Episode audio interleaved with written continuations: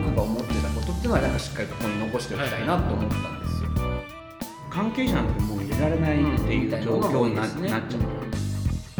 あれが出ちゃうとだからその勘違いが勘違いをそうそうで違う認識に例えばあの音楽と離れてる環境だからフェスになってる近くの人たちと、はい。では「ポッドキャストオンルーフトップシャープ32」こちらを収録していきます。お願いします。よろしくお願いします。ああおじさん久しぶりに。ーすいませんね。はい放送作家、大野圭介さんが久々に戻ってきてくれました。すいません。2回収録いなかっただけなんだけどうん。あの2週に1回のオンエアだからさ、はい。2ヶ月いなかったことになってる。確かに。そう4放送分。まあワンタンも別に気にされてないと思います。って思うじゃない、うん。って思うじゃない、うんなんか俺のね友達でねすごい熱心にこれをあの配信日とかに聞いてくれてる子がいいんだけどありがたい。ありがたいのよ。すごい楽しみにしてくれてて、うん。ツッチーさんに会いたいとか言うんだけど、やばいじゃん。そう、うん。があの大野さんいないって。小野さんいないとちょっと寂しいね、まあ何かあったんじゃないかってね。いやいやあるあるよなんかあったんじゃないかっていうか、うん。俺はいやすごいあの人いないと編集しやすくていいわって言ってたらそうです。いややっぱいないとダメだよっていう人が意外といる。人気あありがたいいいじゃないです。ありがたいですでねムカつくことにねうちの奥さんまでそう言うんだよいやありがたい。大野さんいた方がいいよとか。ありがたいね。エースケの大野さんいじりはちょっとひどいとかいや全然いいんですよいじられてそうよここはね何にもないですからここはほらこの2人のさそうですよ。独特のリレーションシップあって、うん。だから人が見たらギョッとするような悪口も全然。この2人の中で成り立ってますからね。全くそれはこう理解していただきたいですが。でもちゃんと聞いてますからね。あ僕あれ？聞いてくれた？もちろんあ本当？全部聞いてますあ嬉しい。だから小田和正の話とかうん今した方がいいの、いやいやいや今あのもう古いんですよ。だからあなたが休んでる間に時は経ってしまう。アーヤと魔女の話あはいはい。あまりに熱くなりすぎてうん。ツッチーと、ん。あのハッシーはねハッシーがちょっと弾いてたっていう。弾いてるっていうかどうしたらいいかなっていうのも聞いてましたよ。そうだよね。でも踊りはソウルの話は俺はもっと聞きたかったな。そうだから本当あれさ俺らはもう周知の事実みたいなことがあるから、うん。なかなかこう引き出しが開かないくやてでも逆に2人で2人っていうかあの当事者同士で話したあのなんかこう緊張感みたいなのはすごい良かったなと思う、うん。うん。あとそのその時代のなんかあ音楽シーンってそうだったんだよなっていうのがさ、ちょっと垣間見えるじゃん。ああそうだね、うん。そうそうそうそうなんだよね。うんうん。ウェルバソウルやっぱなんかこう いい時期にそしてこう変化の時期にさいたしさ、うん。はいだから本当に思うのは今今だったら売れるんじゃないかって。いやあのねあのね売れないと思う。なんで？あんないっぱいね反響反響ありました？いやあったあった。ああったしあのーあだからこれあれよ。あのー踊り場のギターから連絡あった。よああの聞いたって、うん。うんうんあの踊り場ソウルの LINE グループに来た音源解放しなよってみたいな、ちょっあと俺ったいやそれいや全然したいいいとしたい。それはしたいしあとややこしいやややこしくないんじゃない、うん。やろうと思えばまあやれんじゃない、うんね。うん。やろうと思えば。だってマスターとかちゃんとあるってことあるある。あるしあのもうなんならなんか意図的に出さなかった曲マスターした曲もいっぱいある。ハッシーが全部持ってるいやちょっとさ映画みたいだったの。昔のバンドのメンバーが話してね。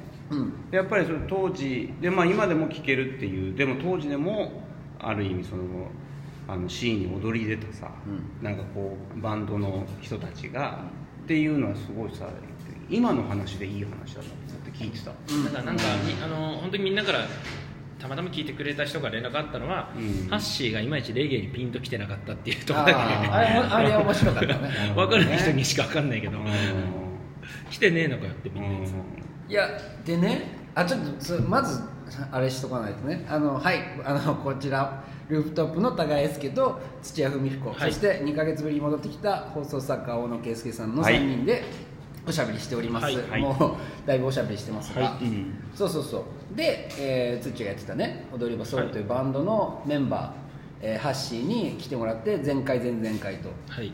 エピソードを取ってそれを聞いてくれてね、はい聞いて話ですけど。そうあれね数字良かったんだよ。あマジですか？そうなんだよ。マジっすか、ね、やっぱりちょっとね 日本ってさその何？あのあの話も面白かったの。あのなんだっけ？俺英語で出てくるリファレンス？リファレンスね、うん。リファレンスの話もめちゃくちゃ面白かったの、ああはい。要はこの1曲でリファレンス、英介は五5曲曲 ,5 曲ぐらい出すとかあでもほらそれって別にあれじゃない。音楽としては大事なことで、うん。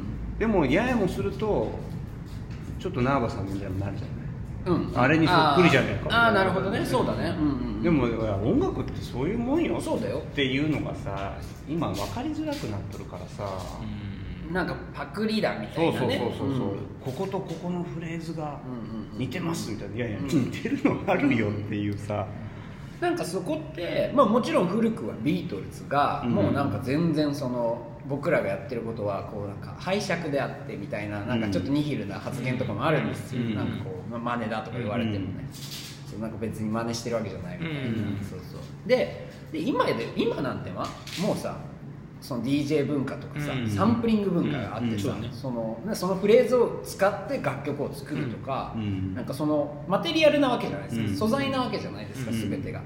なんかそういう解釈がそのソングライティングにおいてもあるっていうかもうこのリフにもうわざとそっくりに作るとか、うん。このメロにわざとそっくりに作るとか、うん。だって僕これ具体名出していいか。でも藤井風とかもソングライティングにもうんかなり意図的にそういうものを感じるんですよ。でありますよ。当然あのレベルうのん。ソングライターがうん。無意識にあなんか似ちゃったなんて思ってるわけなくて、うん。で似てバレるように似せてるから、うん。いやこれなんかバレないように似せるんじゃなくてもうバレるように似せるぞってしてやってるから完全に、うん。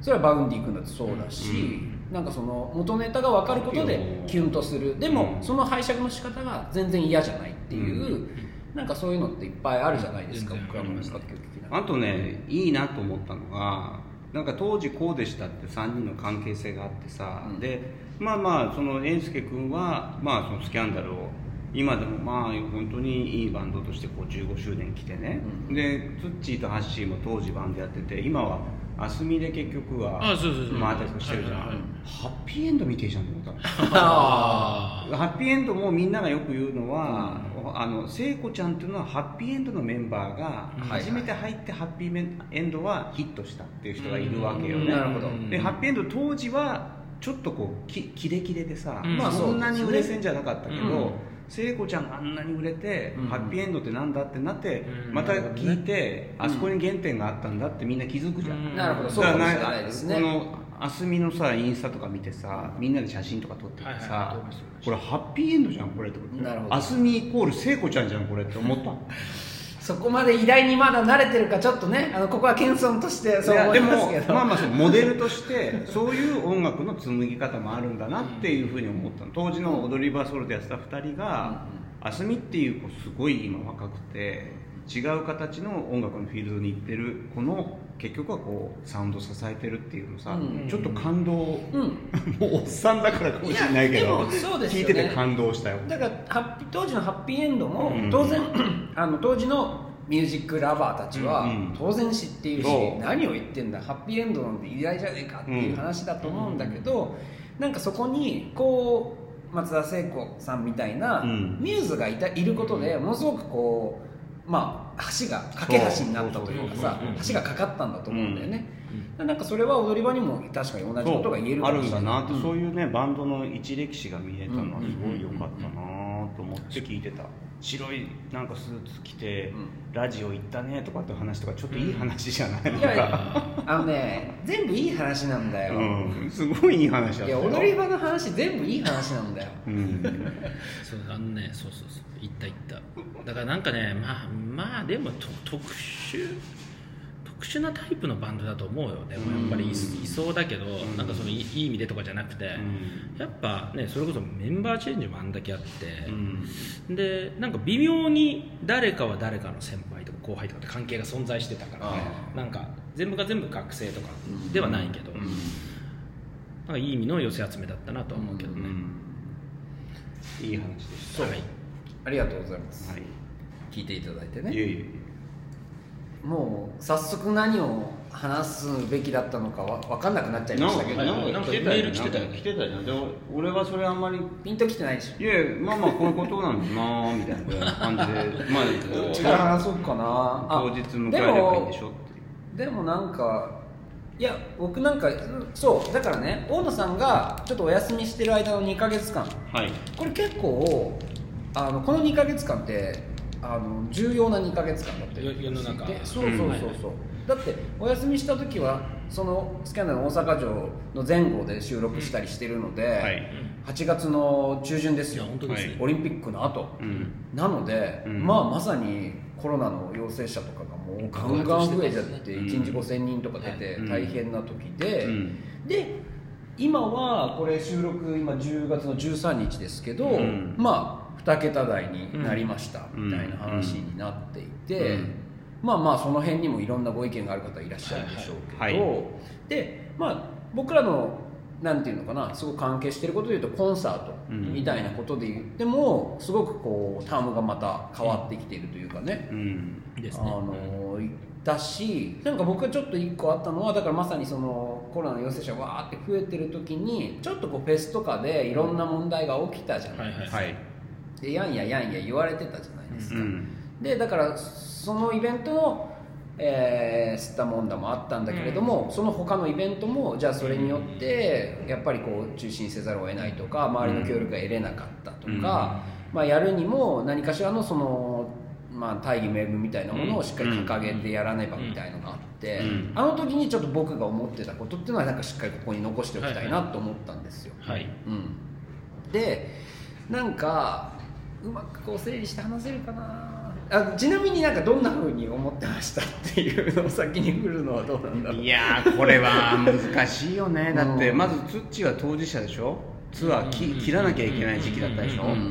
その8月うんで今後どうなるかでしょうんまあね僕はね基本的には放送作家ってのは切る仕事じゃないから結局バタバタライブなくなっていくっていうのがうんこれはなかなかなのとうんあとね僕の立場の話で言うとえっ、といろんなライブにうろうろしに行くの仕事だったわけですよ。うん。まあそうですね。見に行くのが、うんうん。で見に行ってそこの人と話して、うん。それを次の番組にゲスト来てくれた時とかに生かしたり、うん。そうだよね。それを企画にしたりとかっていうのがあるけど、うろうろできなくなったのよ、うんうんまあまあまあそうですねうんまあ、そもそもうろうろする現場がないし現場がないし行ったとしてもうろうろせんでくださいっていう空気感がある空気感があるのとまず関係者なんてもう入れられないっていう状況にな,、っちゃうでそれはもちろんチケット買う買いますよって言っても、あのいやもうちょっと厳しいですまあねそこも人数制限をしてますなからねなっちゃうからお客さんになるべく買ってもらった方がいいですなかなか大変だなっていうふうに思ってた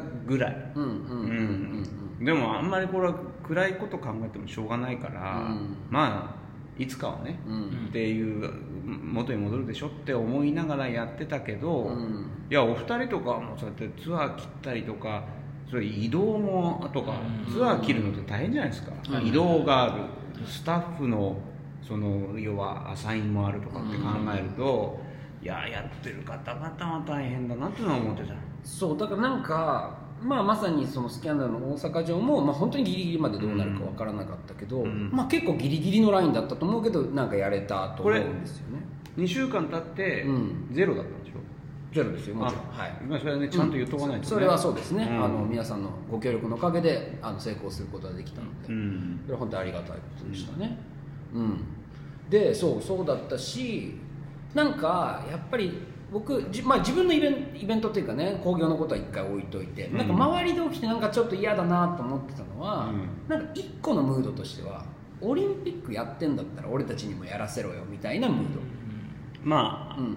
あそういうのあった、うん、でこれは言ってることとしては100%理解はできるんです、なんかこう意味はわかる、うん。うん。だけどなんか僕はねやっぱねそのなんかこう態度のなんだろうなマナーというか質というかうん。がなんかちょっと違うっていうか、うん。なんかそっちがやったならこっちもみたいな話にすると違うなと思ったし、まあね。まあ、そもそもスポーツと音楽ではなんあの多少やっぱ違いがあると思うんですよ、うん。同じお客さんを入れてあの観戦、ね、その見るっていうものであったとしても、うん。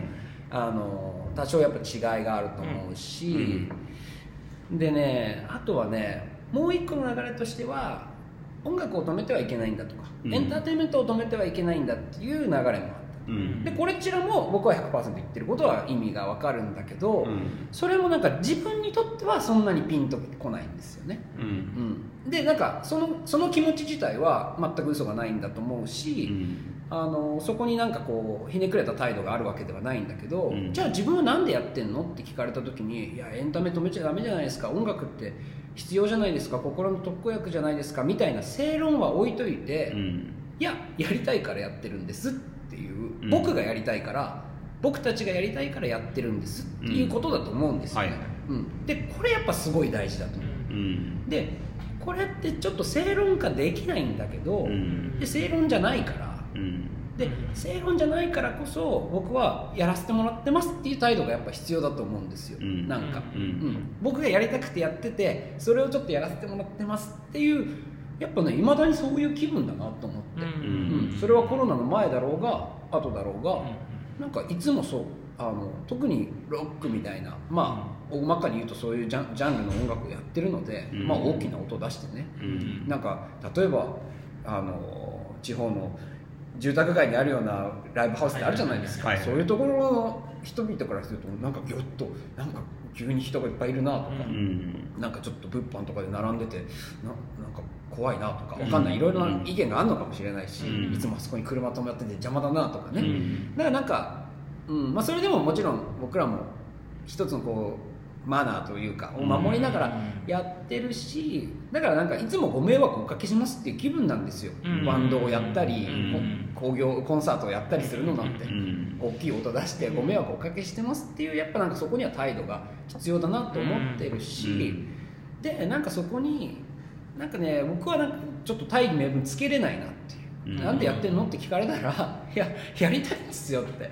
やりたいからやってるんですよねっていうのが一番本音だなと思った、うん。うん。そう。っていうね話をなんかちょっとねき残しておきたかったなって思うんだよねいやそうですよ、うん。あのー終わってからどうかっていうことをちゃんと考えなきゃいけないんだけど、うん。これは難しいね、うん。オリンピックっていうのがあったからこれいやオリンピックに携わってる人も、俺知らなかったんだけど終わってからうん。実はやってましたっていう人がね、うん。山のようにいたの。何をやってました、あオリンピックをね自体。を言えないってことね。言えなかった。そういうことね。その時は関わってますよとは言えなかった。もう電通の人しかり、うんうんあとはもうそのイベントの人しかり。まあ、肩身の狭い思いをしたってことです一よね。言もみんなうん。出たアーティストもそれはもう皆さん周知の事実でしょうけど、彼らもあの開会式閉会式出た方々も終わってからようやくそうだよね。いや実はみたいな感じだったの、いやそその人たちも大変だったと思うしね、これは難しいなと思って、うん。なんつったらいいだって。でも競技としてはさはあの初公式になんかあの種目になったスケボーとかさ、うん。ある意味すごいいい話じゃない、はいはい。遊びだったスケボーがうん。国際レベルで,、です。日本人で江東区の彼が金メダル取ってとか、うん。すげえいい話だったりとか、いろいろあるんだけどなんかね語りづらくなっちゃったのか。いやだからあのいいことだと思うこのそれとイベントがどうね絡まってただからなんかそこはうん。なんかなんでこんなに大義名分が必要になっちゃったんだろうって思うっていうか、うん。そう。あのーそうなのよ。でそれはなんかどっかでお客さんのためにやってますみたいな大義名分が、うん。をちょっと持っちゃってるから、うんなんじゃないかなっていう思ううん。そもそもはその板の上に立つ側のエゴなんだっていうことが、うん。まあ、オリンピックはちょっと分かんないですよ、そうん。そんなこともない。またそうなんだよね。ととは思うね。しあのただねそのババンドとかうん。音楽に関しては完全にそうですよ、うん完全にそうですよって言ったらまあ個人個人の意見はあると思うけど根本。うん。根本のところね。根本のところは起源としてはそうなはずなんですよ。まあそういやそんなわざわざあのうちの親父ねあの会長もよく言ってましたけど、うん。あのステージに上がるなんて異常なことだと、うん。まあねそこであそこでなんか衣装やらを着て歌を歌うなんていうのは、ねもうその時点で異常なことなんだから、うん。なんか異常なことをやってると思ってステージに立ちなさいみたいなことをね土もきっと言われただろうし、スキャンダルなんかも言われてきたんだけど、うん。なんか僕もやっぱそう思ってなんでわざわざやるのって言ったらそもそもはなんかまあね自分エゴですよねやっぱりなんかこまあね、うん。表現はそうですうでもなんかそれを単純に自己顕示欲とかエゴだとかっていうんではない理由がどんどんできてくるんだけど、うん。なんか根本的にはそうだと思う。自分たちで作ったまあきっかけはなんかいろいろあってややりたいってこと練習したものを披露したいっていう気持ちって、うん。だからなんか一回そこに帰んないとダメだなと思うのは、うんなんかエンタメは大事だ。経済を止めるなとかエンタメを止めるなみたいなことじゃなくて、うん。あのコンセプトワードとしてはよよくわかるんですけど、うん。うん。でも根本的には自分たちがやりたくてうん。やらせてもらうステージに立つ、うん。でやるからにはぜひそれをに賛同する人たちに見てほしい。でやっぱその欲求もあるし。ででもちろんで見に来てくれたからにはあのしっかりとマナーとルールを持って節度を持ってやろうと、あの今のこういう状況の中でね、うん。そう。であのでやっぱりそこで開き直るんではなくて俺たちがやりたいからやってるんですよ。そこも文句あるんですかっていう開き直った態度ではなくやっぱりやりたいからやってることをどっかでやらせてもらってますと、こんなわがままを聞いてもらってありがとう。っていう気持ちでやるのが僕は一番気持ちいいんじゃないかなって思って僕は今自分のあの事務所内でやってるアーティストのことをまあ個人個人アーティスト個人個人がどう思ってるかっていうのはもうちょっとディテールが違ってくると思うんですけどうん僕はなんか全部のき切ってる時の自分の態度としてはなんかそう思ってる、ううん。ん、リンネをやるにしてもアスミをやるにしてもいや我々がやりたいからやっててあのいろんなご迷惑をおかけすると思いますがこちらもしっかりとあのやるからにはいろんなことを徹底してやらせてもらいますっていう感じかなっていうね、いやだからなんかこれ整理するわけないけど、うん。スポーツは競技だからなんかそのパフォーマンスとかこう音楽とかの板に立つのとはまた別なところがあるじゃない、うん競技だから、だけど、まあ、一応観客の方がいてあの要は何らかパフォーマンスなり競技をするっていう関係性においてさなんかこう観客のためにとか何とかのためにとかって政治がいろいろ言い過ぎだよね、うん。とは思う、うん。なんかだって別にそれそう見たいから見に行くんだもん、うん別に何かのためにとかっていうことじゃないよね、っていうそのまあ好きだから。うん。好きだからでしょ、そうそうそう。だって別に音楽だってその通りよね、うん。だってやりたいからやります、ん。お客さんゼロだったらゼロだしっていうそうなんだよね、うん。うんなんかそこでただただスタジオやなんか体育館やスポーツもそうだけど、あのやらで音楽室やらで練習していたことを人前でやることでうん。何かがずっと起きてきたから、うん。そのマジック。あれ、うん。こんなことまでやってなかったのになんかお客さんに見てもらったらこんなことが起きちゃったうん。みたいなことがねスポーツの上でも音楽の上でもあるから、うん。どこかでそのお客さんベースの考え方で今はあって、うんうんなのでそういうワードが生まれてきてるんだと思うんですよ、まあ、だから話がすごいループしちゃうけどそのライブツアーをやるってことと、またフェスもまた考え方違うじゃない。ですか、違うね。うん。だからうちの実家とかはか妻恋の近くだからやっぱりだからそのフェス会場ね。そうフェス会場に妻恋の近いところがうん。うちの実家はあったりするからなんかっていう人たちの意見と、うん。なんかそのまたねさっき言った住宅地にあるライブライブハウスとまあ極端な例だけど、とかまあいろんな会場が世の中にあるけど。で根本的にその僕やりたいからやるっていうスタンスはあるけど、うん。なんかそのフェスとかはだからそうね。だから今いろんな考え方あってしか、うん。仕方ないなとはなんか思う、ある。それはでなんかそこの謙虚さは絶対必要だと思う、うん。どちらに対してうん。もやっぱりぜあのーなんて言うんだろうな。音楽はなんちゃらかんちゃらっていくらでも確かに言えるけど、まあ、必ずしもそんなこと構ってらんない時もあるから、うん。生きていく中で。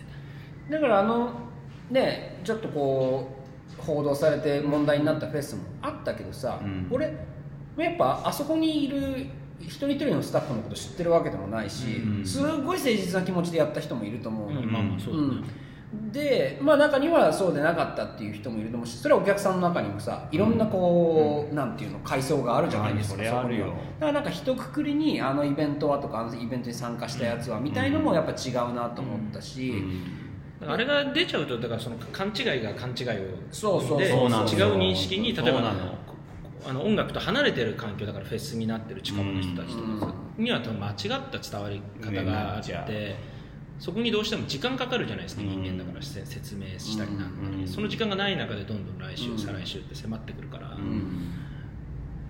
まあ痛まれないっていうかね。うんいやこれまあまああの結論は出ない話ですよね。そう結論は出ないんだけど、うん。なんかこの今現在での自分の考え方そのコロナにおいてそのコンサートをやるっていう気持ちが僕なんか割とこう世間で言われてるどっちのまあ自分のこの解釈だから分かんないけど、うん。どっちの気持ちでもちょっと違うなっていうのがあって、でもまあだからそういうことを非常に言いづらい世の中になってるのかなっていうのも感じるんだけどなんかいやオリンピックやったなら僕らもいいでしょう、でもないし、うん。あのなんだろうな音楽を止めるなみたいな気持ちでもないっていうか、うん。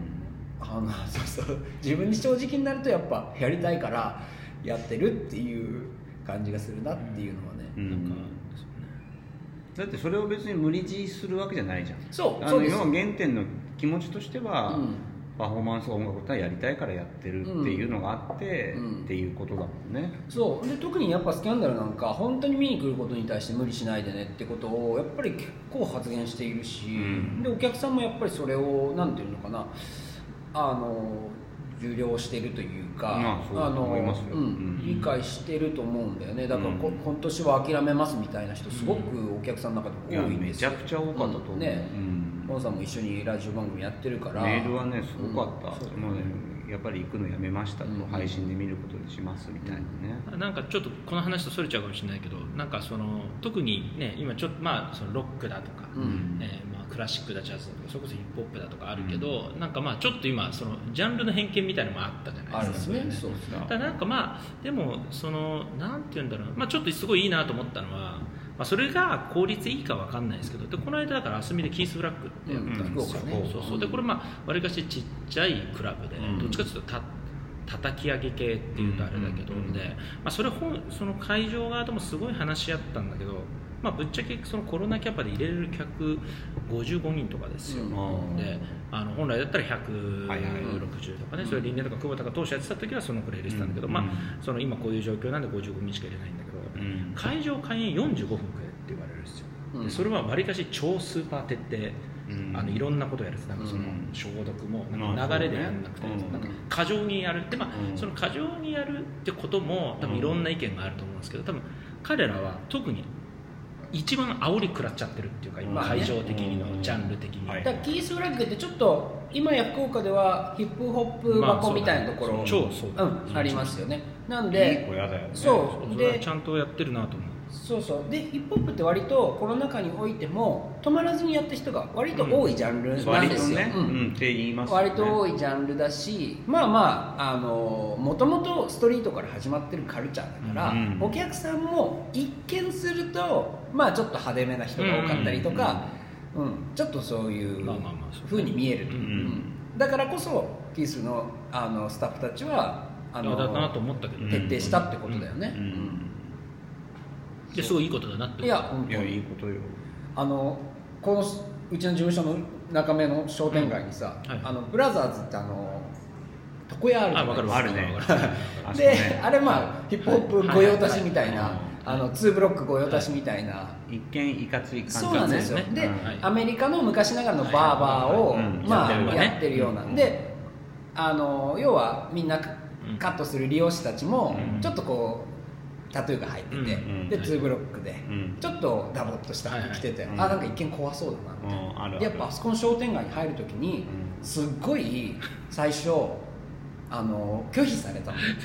あそうなの？そう。中目でも？そうなんです。あまあここは まあここはね昔ながらの商ね。店街なので、で彼らがやったことはやっぱり朝ちゃんと掃除を掃き掃除をして、うん。あの辺の。でしっかりこう商店街のうん。集まりとかにも行って、うん。なんか自分たちのその謙虚さを真面目に僕らはこのかっこいいと思ってるカルチャーをうん。ここでやりたいんだっていうことをやっぱり伝えてもう今やね、うん。普通に溶け込んではいはいなってるっていう。なんかその話も近いなっていう、うん。確かに確かにうんですねそうなんですよね。いや今回これいい話だけど難しいね。これ締めるのは 難しいよ。いいんじゃない？このいやいやいいと思う。なんかしましなんかさ締めないっていうか。いやでもほら我々はこういう仕事をしててこの夏夏終わってからオリパラがあってでうん。ツアーが中止になったりとかフェスが中止になったりとかいう状況の中で何にも飾らずに別に意見を言うんじゃなくてうん。なんか記録しとかなきゃいけないんじゃないってうん。思ったことは思ったのよ、うん。もうねそうだね。終わったからとかじゃなくてあの時何考えてたのかなっていうのはまあだからいいんじゃないですかこれが後世の人にどそう聞かれるか分かりませんけれども、なんか僕らってやっぱイリーガルさみたいなものとかさうん。正しくなさみたいなこととかにも憧れてきたじゃないですか。だからこそこんなことやってると思うんですよ、うん。でただまあね立場のある年齢や、うん。たね、それこそ役職にもなったりもするしで何よりもやっぱりそれをこうなりわいとしてやるからには、うん。ただイリーガルであっていいわけないので、うん。で法律は守らなきゃいけないですから、うん。基本的にはね。そう。だからなんかでもそのそこの境界線がなんだろうな境界線というかそのなんだろうな間の気持ちがあるっていうかさ、うん。それを引き連れていかないと実はお客さんのことも感動させれないんだっていうなんていうかあるじゃない？ちょっと要素あるよっていうのね。表現の一つだからね。そうなんですよね。だってそんなことったらフェンシングなんてやっちゃいけないんだから。だってうん。差し合いなんだから。さ、まあでもそれは差し合わないスポーツですから、うん。うん。差し合わいまあなのに差し合わない、そうスポーツとパフォーマンスはまたちょっと違うけど、でもねそういうスケートボードだってそうそう。危ないことなんですから、まそうなんですよ。本当は、ねそういうことなんですよ。うん。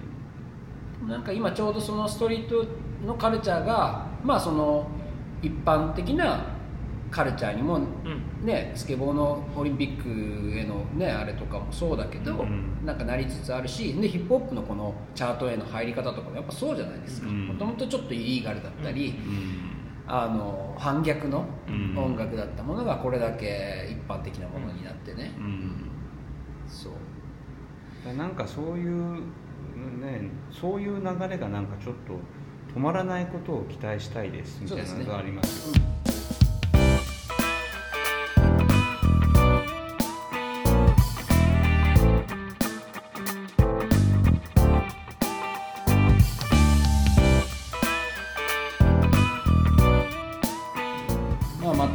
ないけどはい。こういろんな側面を考えながら我々もいくつも表現してますっていうことはねここに記録しますっていう感じで今回いいですか？はい。はい。えー、じゃあ今週というか今回もありがとうございました。ありがとうございました